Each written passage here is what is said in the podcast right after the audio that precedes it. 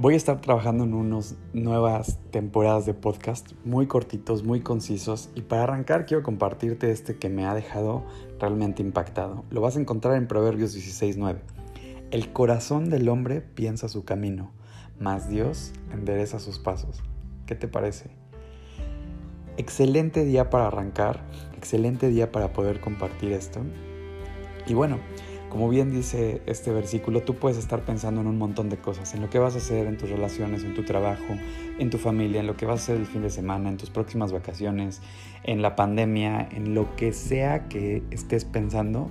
Y está bien, al final del día somos humanos, requerimos un plan y es de sabios, por supuesto, tener un plan.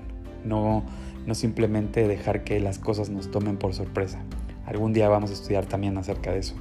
Lo que me encanta de este versículo es que en la segunda parte nos confirma que Dios siempre tiene un plan y está tomando control de todas nuestras vidas.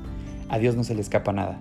Te invito a que tú le entregues el día de hoy tu vida a Dios, tus finanzas, tu trabajo, tu familia, tus decisiones. Si tienes dudas, este versículo te recuerda perfectamente que en Dios puedes confiar.